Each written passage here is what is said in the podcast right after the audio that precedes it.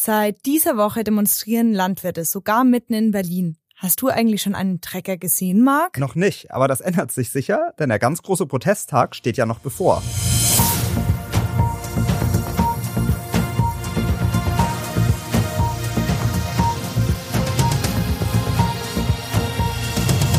Und damit hallo und willkommen zu einer neuen Folge unseres Shortcasts. Erklär's mir, ein Podcast der Berliner Morgenpost. Mein Name ist Miriam Schaptke, mir gegenüber steht mein Kollege Marc Hofmann. Und hier soll es heute um die Bauernproteste gehen. Berlin hat ja nicht wirklich viel Ackerfläche. Was machen die Bauern denn jetzt in der Großstadt, Miriam? Das ist ganz einfach mit der politischen Bedeutung der Hauptstadt zu erklären.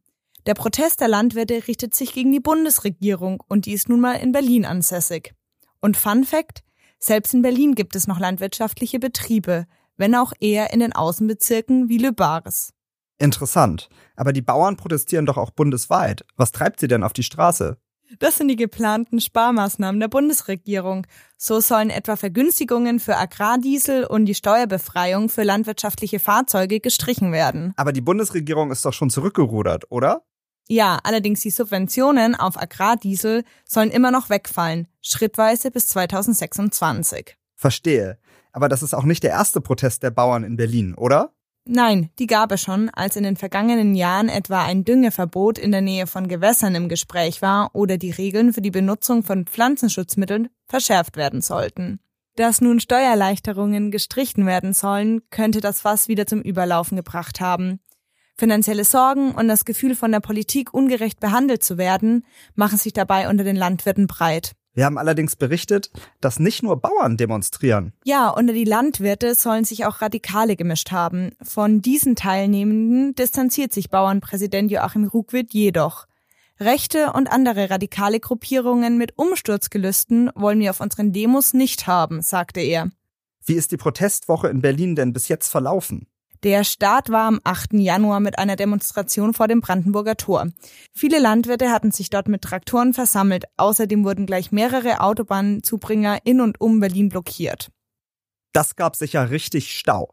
Ja, auf jeden Fall. Außerdem gibt es auf der Straße des 17. Juni seit Dienstag eine Dauermahnwache, die noch bis zum 15. Januar angemeldet ist. Da stehen aktuell mindestens 50 Trecker und Lastwagen in Richtung Brandenburger Tor.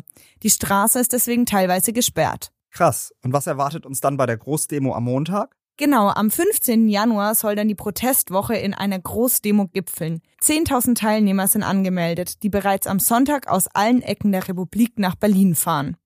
Also gibt es wahrscheinlich schon am Wochenende Staus. Alles klar.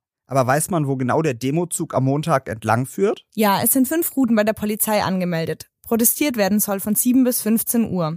Von Norden kommend auf der B96 Oranienburger Chaussee, von Nordosten über die B2 Dorfstraße, von Osten über die B1 Altmalsdorf, von Süden über die B96 Kirchhainer Damm und von Westen über die B5 Hamburger Chaussee. Auf der Straße des 17. Juni sollen dann alle zusammentreffen.